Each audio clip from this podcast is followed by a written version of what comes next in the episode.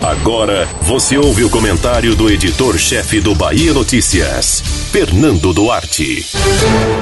Até os 45 minutos do segundo tempo das convenções partidárias, eram poucas as pessoas que apostavam que Bacelar manteria a candidatura à Prefeitura de Salvador pelo Podemos.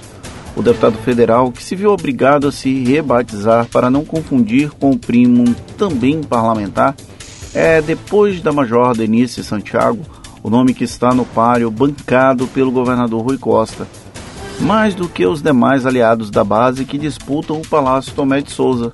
Afinal, Bacelar não estava em alta no bolão de apostas até conversar com Rui. O Podemos é um partido nanico no plano federal e no plano estadual. No entanto, em Salvador, conseguiu desde os tempos de João Henrique criar uma rede de apoios que tem garantido cadeiras na Câmara de Vereadores. Foram seis vagas em 2012, antes do rompimento com a Semineto, e três cadeiras quatro anos depois. Mais do que siglas tradicionais, a exemplo do MDB e PSDB. É o resultado da micropolítica criada a partir do controle no contato entre a máquina municipal e a comunidade.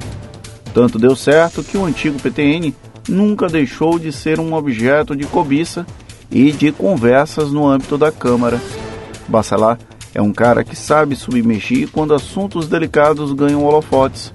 Foi assim com a Fundação Pierre Bourdieu, que gestou a primeira crise no governo de Assemineto, e com o controle do Detran, já na base aliada de Rui. Em ambos os casos, ao menor sinal de fumaça, o deputado federal tentou sair de cena. Não chega a ser um teflon, porém até aqui funcionou bem como estratégia política. E por mais que tenha saído da base da prefeitura atirando, nunca foi um ferrenho adversário da gestão municipal.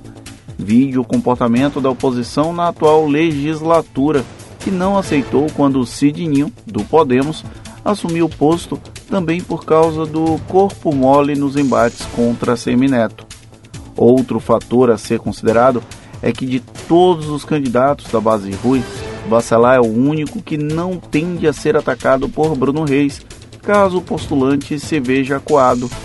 Foi como assessor do parlamentar que o atual vice-prefeito nasceu para a política e foi apresentado a Semineto. Nesse meio, além de lealdade, gratidão não é algo que pode ser colocado à prova facilmente.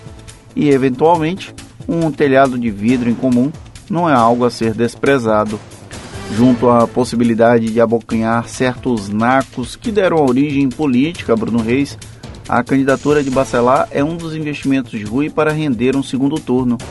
É ele o candidato da base do governo cujos votos mais se assemelham à centro-direita não conservadora, em que hoje se posiciona a coligação de Bruno Reis.